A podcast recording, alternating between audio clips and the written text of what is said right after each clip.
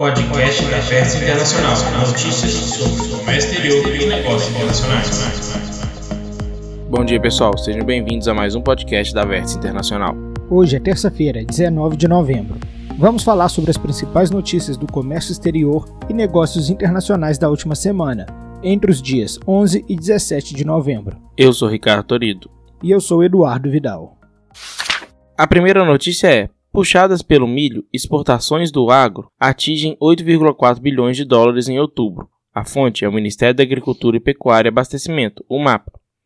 As vendas externas do milho registraram valor e quantidade recorde exportadas para o mês de outubro. As exportações de milho foram de 1 bilhão de dólares, alta de 91,3%. A quantidade exportada do grão também foi recorde de 3,1 milhões para 6,14 milhões de toneladas exportadas, alta de 97,6%.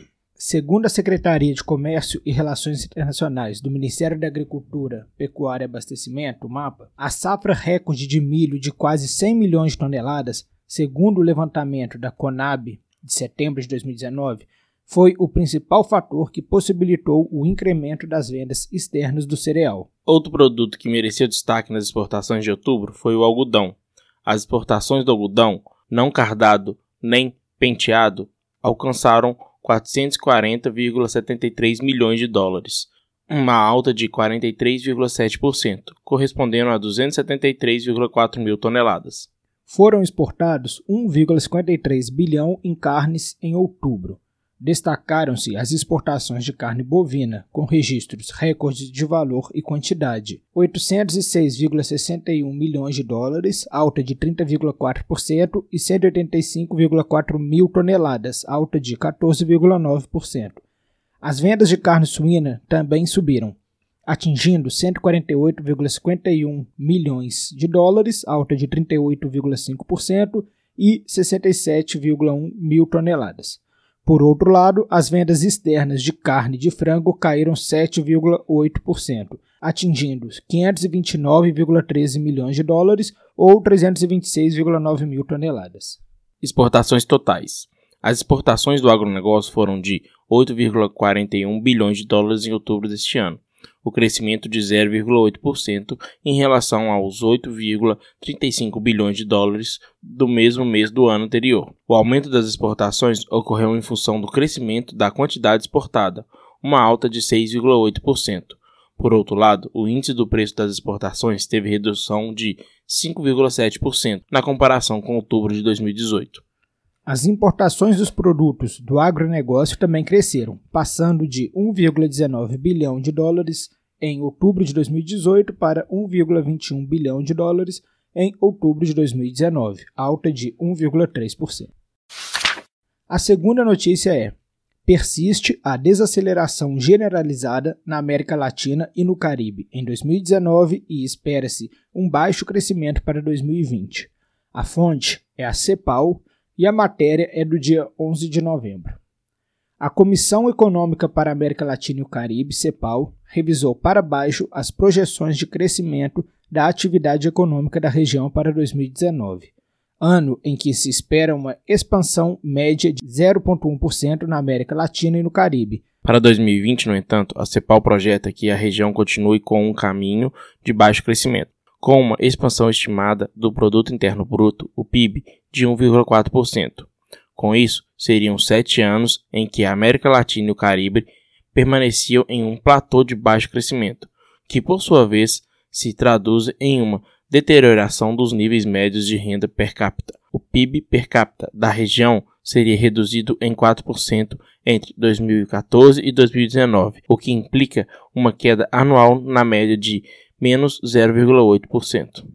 A desaceleração do ritmo de crescimento se estende para a maioria das economias da América Latina, 17 de 20 países, em 2019.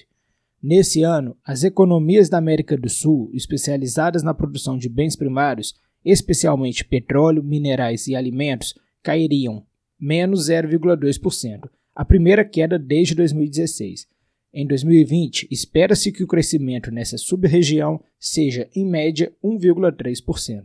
Para as economias da América Central e do México, espera-se uma taxa de expansão de 0,7% para 2019 e de 1,6 para 2020, os valores que implicam uma redução em relação à taxa média de crescimento observada desde 2014 nessa sub-região. Para o Caribe, de língua inglesa ou holandesa, estima-se um crescimento médio de 1,5% para 2019 e a taxa esperada para 2020 é de 5,7%. Vale a pena destacar que esse último número é bastante influenciado pelo alto crescimento esperado para a Guiana, vinculado com o início da produção de petróleo que ocorrerá no próximo ano, assinalou a CEPAL. Segundo a Comissão Regional das Nações Unidas, a dinâmica da atividade econômica da América Latina e do Caribe ocorre em um contexto em que a economia global reduz sua contribuição para o crescimento da região em 2019, situação que provavelmente será mantida no próximo ano. Não apenas o volume do comércio global e o nível de atividade global estão desacelerando acentuadamente, afetando a demanda por exportações enfrentada pela América Latina e pelo Caribe, mas também foram afetados pela queda dos preços das matérias-primas que exportam muitos dos países da região. Além disso, os episódios de aumentos na volatilidade financeira influenciaram negativamente as condições financeiras e os fluxos de financiamento disponíveis para os países, acrescentou a CEPAL. Diante esse contexto externo caracterizado por tensões comerciais e alta incerteza, agravam-se as dificuldades que as economias da região apresentam em termos de inserção do comércio e da produção internacional, alerta CEPAL. As fraquezas da economia global levam os componentes da demanda interna a terem um peso relativo maior na dinâmica do crescimento futuro. Para as dificuldades enfrentadas pelas economias da região em expandir o espaço de política, tanto fiscal quanto monetária, somam-se as crescentes demandas por mudanças estruturais para enfrentar as profundas desigualdades que permanecem na região. A terceira notícia é: BRICS avançam na cooperação em ciência e tecnologia. A matéria do dia 12 de novembro, a fonte é a Agência Brasil. Na extensa agenda da Cúpula dos BRICS, que ocorre essa semana em Brasília, os temas de ciência, tecnologia e inovação, CTI, vem ganhando força por meio de diversas iniciativas de cooperação entre as nações do grupo, de pesquisas conjuntas à ampliação de mercado para startups. Os projetos desenvolvidos nos últimos anos abrem oportunidade para acadêmicos, possibilitando avançar no sistema de inovação dos países. BRICS é o nome do grupo econômico de países considerados emergentes, formado atualmente pelo Brasil, Rússia, Índia, China e África do Sul. Para organizar as atividades de cooperação e pesquisa, foram criados grupos de trabalho abrangendo diversos temas, como prevenção e monitoramento de desastres naturais, energias novas e renováveis e eficiência energética, ciências de materiais e nanotecnologia, tecnologias da informação e comunicação e computação de alto desempenho. Outros temas incluídos nos programas de produção de conhecimento conjuntas são astronomia, biotecnologia e biomedicina, ciência e tecnologia relacionada aos oceanos e aos polos, tecnologia geoespacial e suas aplicações, e fotônica. Os grupos se reúnem uma vez por ano, mas vão mantendo conversas e desenvolvimento dos trabalhos em conjunto. Uma das ações constituiu no lançamento de chamadas conjuntas de projetos conduzidos por universidades de diferentes países do grupo, Desde 2016, foram selecionados 91 projetos a partir de 1.100 submissões, que envolveram 3.400 pesquisadores. Os prazos das pesquisas terminam em 2020, quando serão avaliados seus resultados e iniciado um novo ciclo. De acordo com o coordenador-geral de Cooperação Multilateral do Ministério da Ciência e Tecnologia, Inovação e Comunicação, o MCTIC, Carlos Matsumoto, um segundo pilar da cooperação está nas ações de infraestrutura e pesquisa. Como resultado, foi criada uma plataforma para trocar e organizar acesso ao conhecimento disponibilizado pelos países, batizado de BRICS Game. Outro projeto conjunto desenvolvido foi a montagem de uma rede de inovação do grupo denominada iBRICS Network.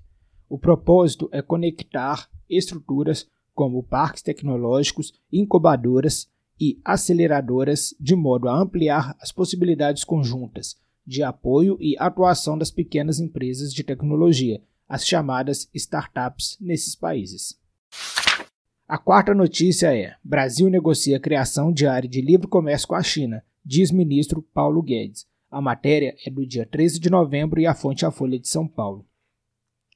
O ministro da Economia Paulo Guedes afirmou na quarta-feira, dia 13 de novembro, que o governo negocia a criação de uma área de livre comércio entre Brasil e China.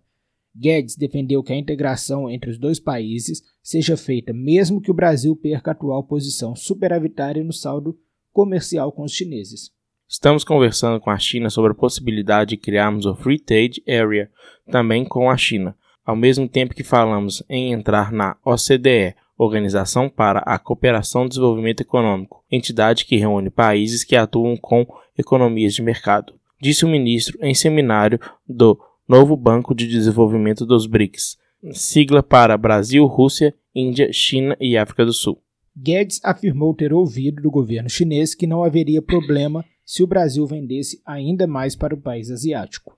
O ministro ressaltou que eventual movimento contrário em que os brasileiros reduzissem o saldo comercial também seria positivo para o Brasil. Eu não me incomodo se, em uma situação de superávit do Brasil hoje, com a China, nós nos equilibrarmos ali à frente, aumentando as exportações em 50% e as importações dobrando ou mesmo triplicando. O que nós queremos é mais integração ainda, afirmou.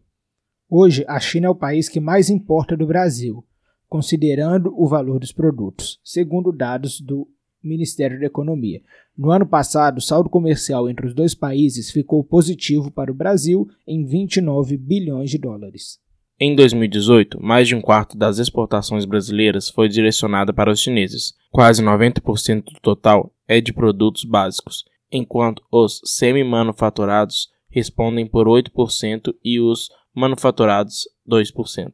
As vendas de soja, petróleo e minério de ferro respondem por 79% do total exportado pelos brasileiros aos chineses. No sentido oposto, 98% dos produtos que o Brasil compra da China são manufaturados.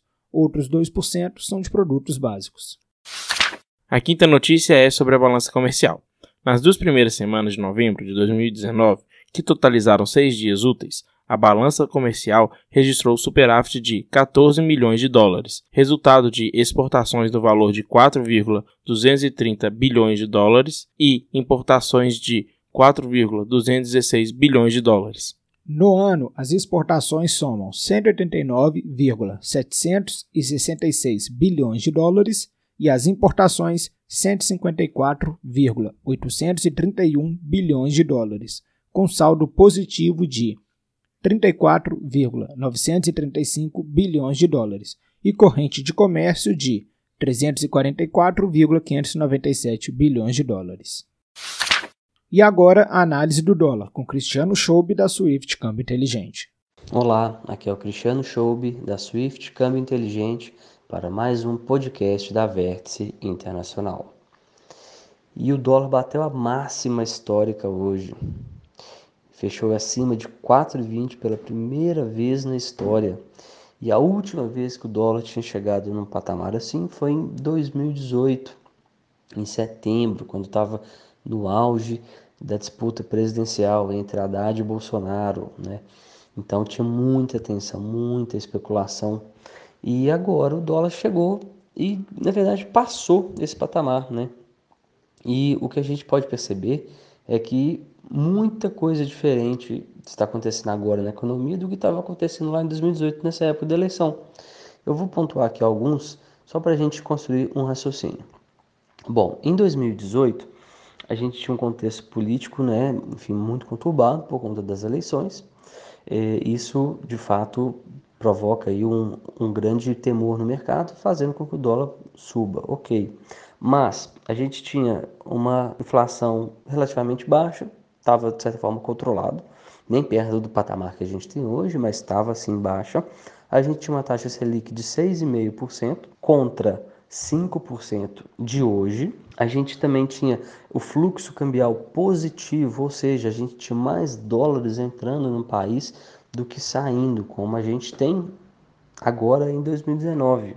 Bom, então, dado essas, essas, esses, fatores, essas estatísticas, o, Banco Central ele percebeu que o movimento lá de 2018 era um movimento especulativo, né?